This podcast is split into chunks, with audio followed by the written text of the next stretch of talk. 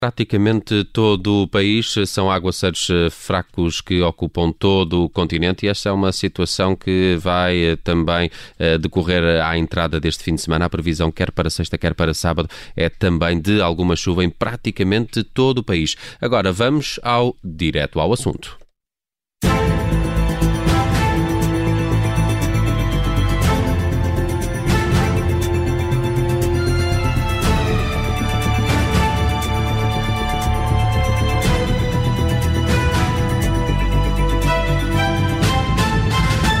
E no direto ao assunto de hoje, nas manhãs 360, vamos falar com António Sarmento, diretor do Serviço de Infecciologia do Hospital de São João. António Sarmento, muito bom dia, obrigado por ter aceitado o nosso convite. Nada, obrigado eu. Esta é uma entrevista conduzida a partir de agora pela Júlia de França e também pela Carla Jorge de Carvalho. Muito bom dia, António Sarmento. Mais uma vez eh, agradecemos a sua, a sua presença eh, no Observador. Eh, o secretário de Estado disse que o índice, o índice de transmissão do vírus está neste momento a baixar e a baixar de forma sistemática. Isto significa o quê? Que a pandemia está a desacelerar uh, em, mesmo à, à, porta do inverno? Uh, olha, eh, é melhor isso do que dizer que, que o R0 não se tinha modificado ou estava a aumentar. Claro que é melhor, significa que cada pessoa infectada infecta menos pessoas. Portanto, isso é bom. Agora, o que é que isso significa? Significa que a pandemia está, está a acabar ou está a reduzir? Uh, não sabemos, nós há tanta coisa que não sabemos sobre pandemias e sobre esta muito menos porque é nova, portanto é uma coisa. Agora, à semelhança com outras doenças infecciosas uh, pandémicas, realmente a redução do, do R0 é sempre um, um bom sinal.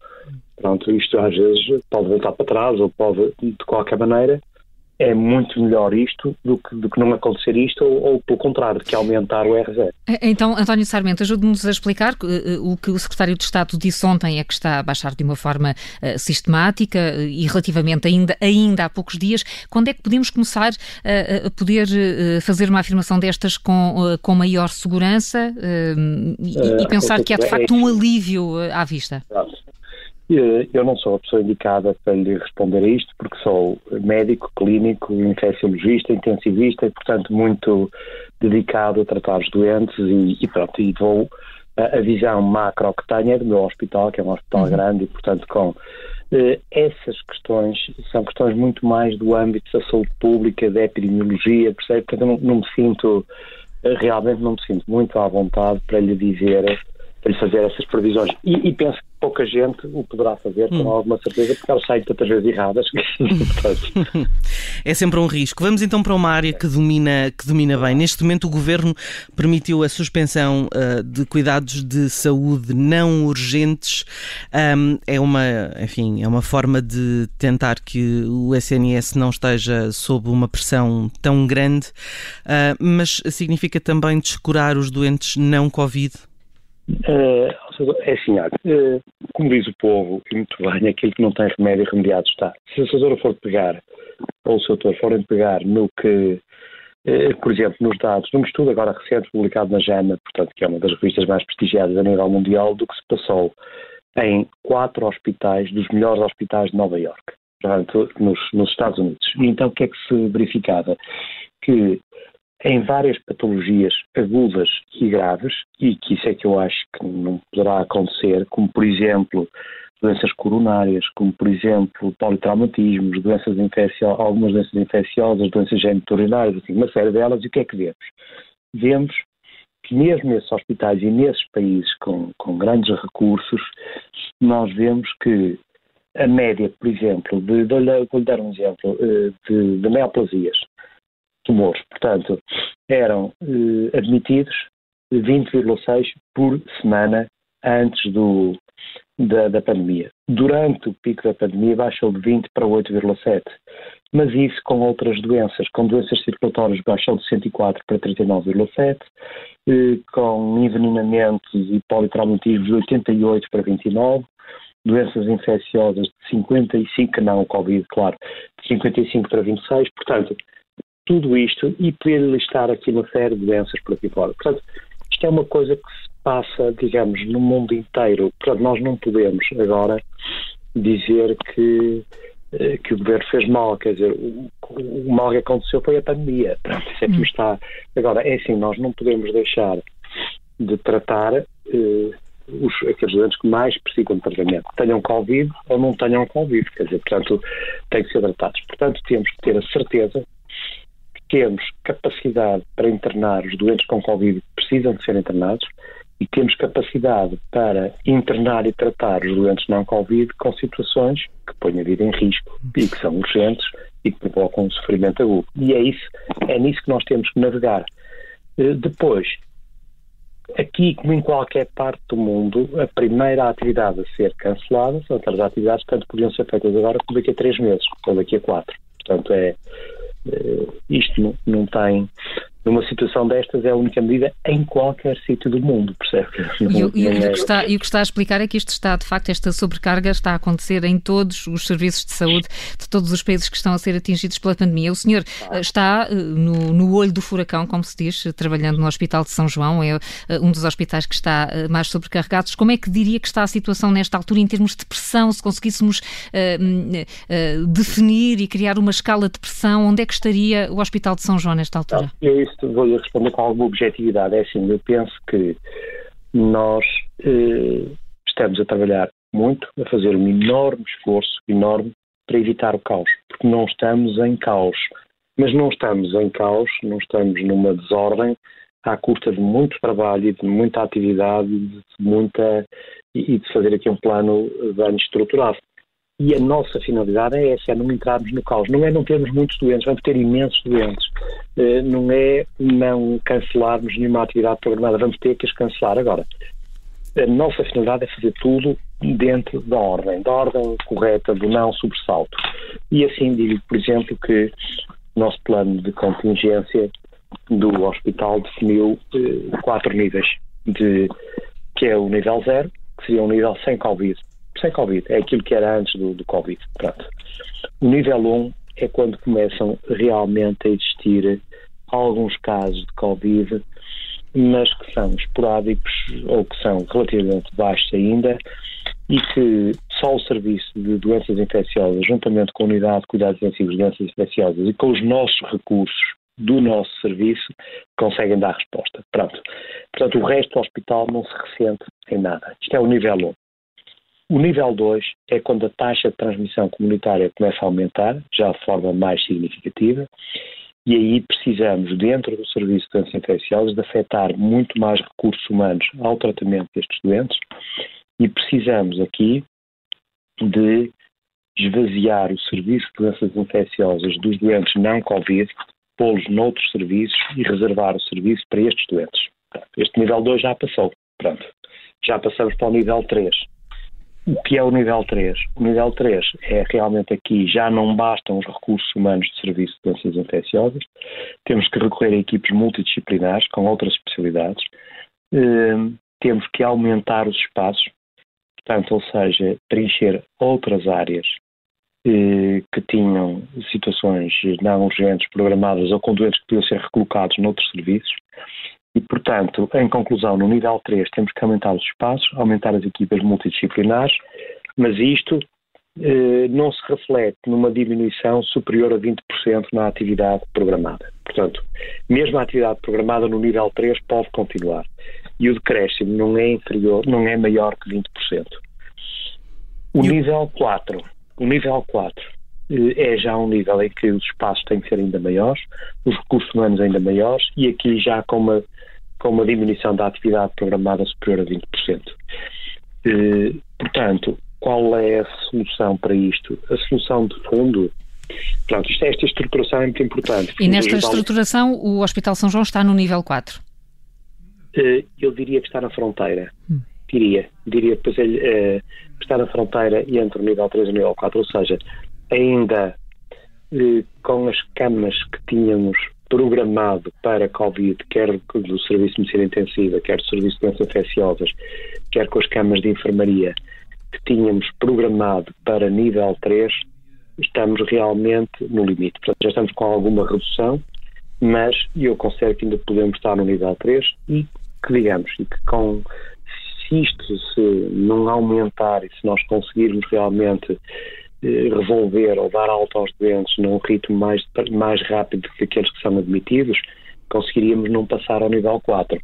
Se realmente as coisas continuarem a subir, temos, pronto, invariavelmente ou infalivelmente que passar a nível 4. Eu diria que estamos na fronteira.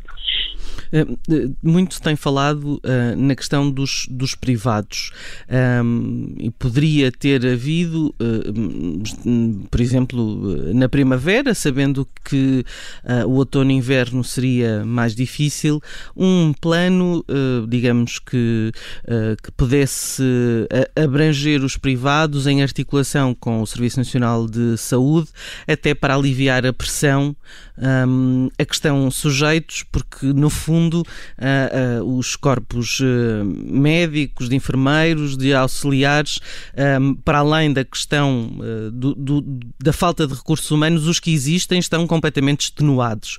Um, por, por, que razão é que não se recorre aos privados uh, uh, exatamente para esvaziar o hospital daquilo que não é fundamental ou essencial e que pode ser tratado, por exemplo, uh, por um hospital privado?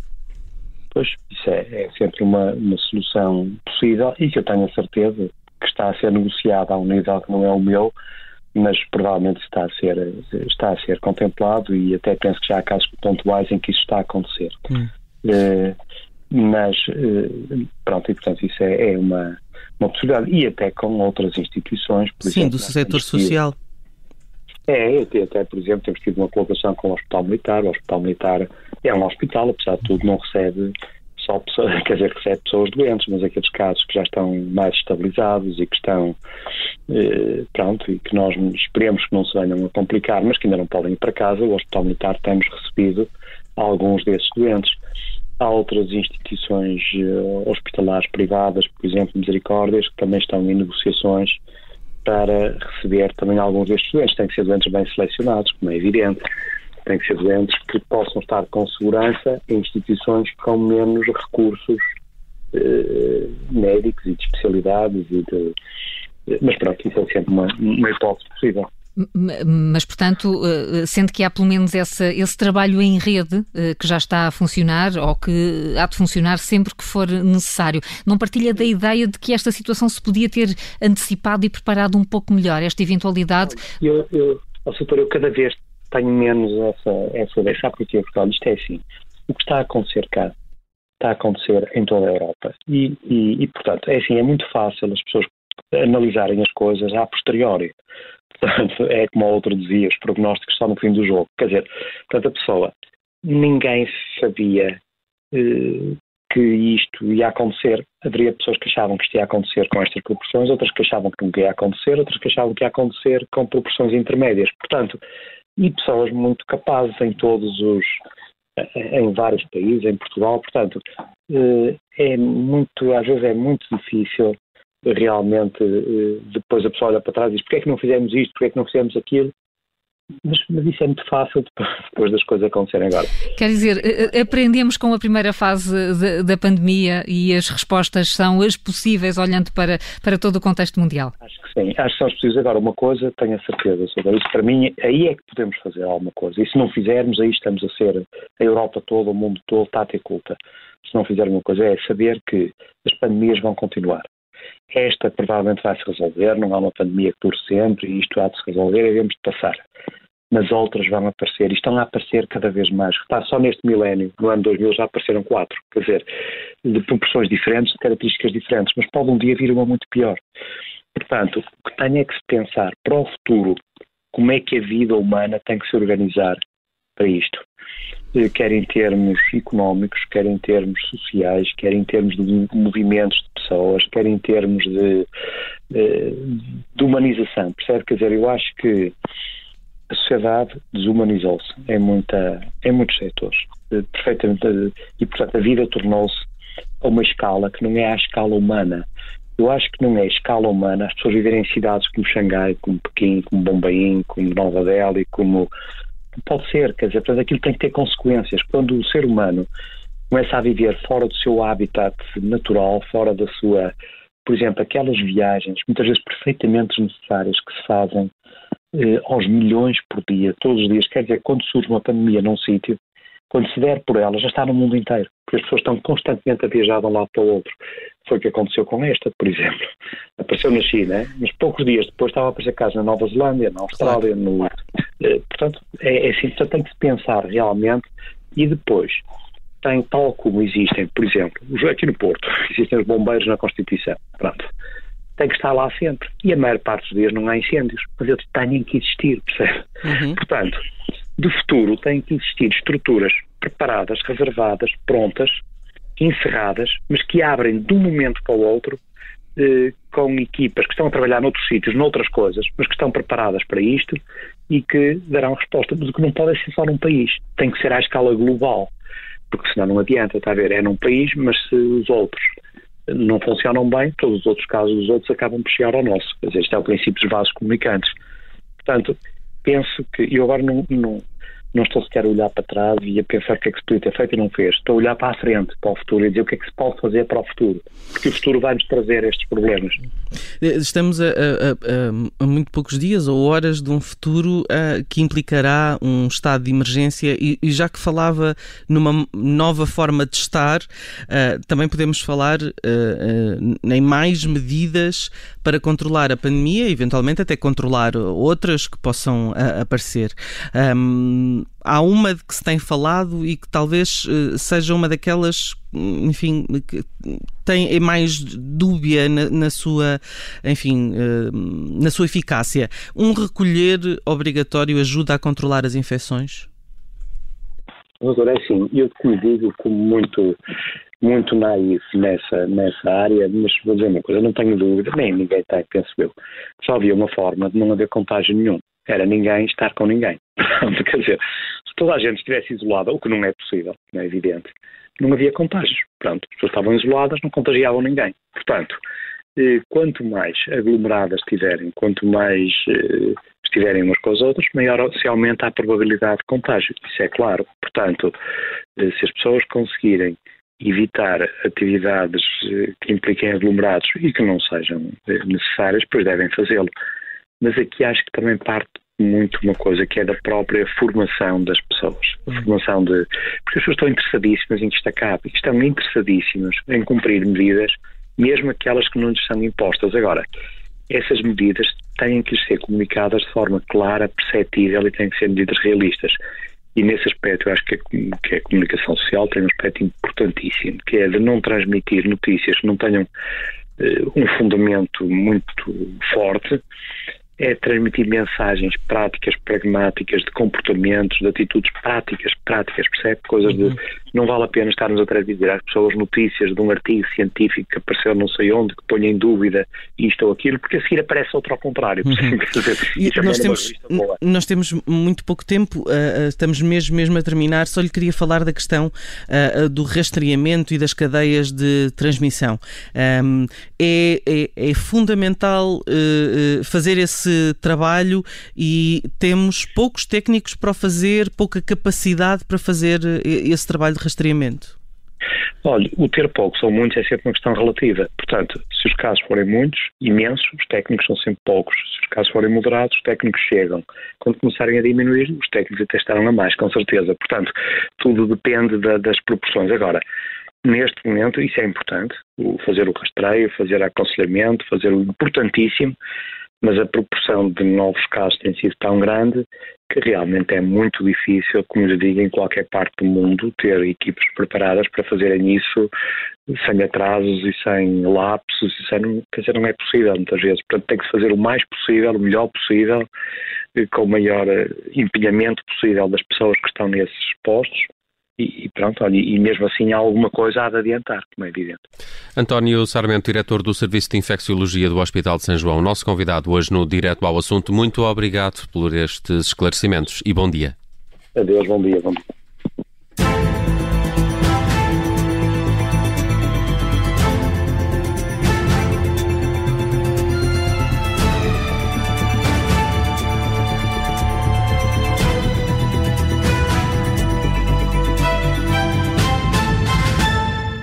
Já daqui a pouco vamos ter notícias às nove em ponto, edição da Carla Jorge de Carvalho. Obrigada por ter ouvido este podcast. Se gostou, pode subscrevê-lo, pode partilhá-lo e também pode ouvir a Rádio Observador online em 98.7 em Lisboa e em 98.4 no Porto.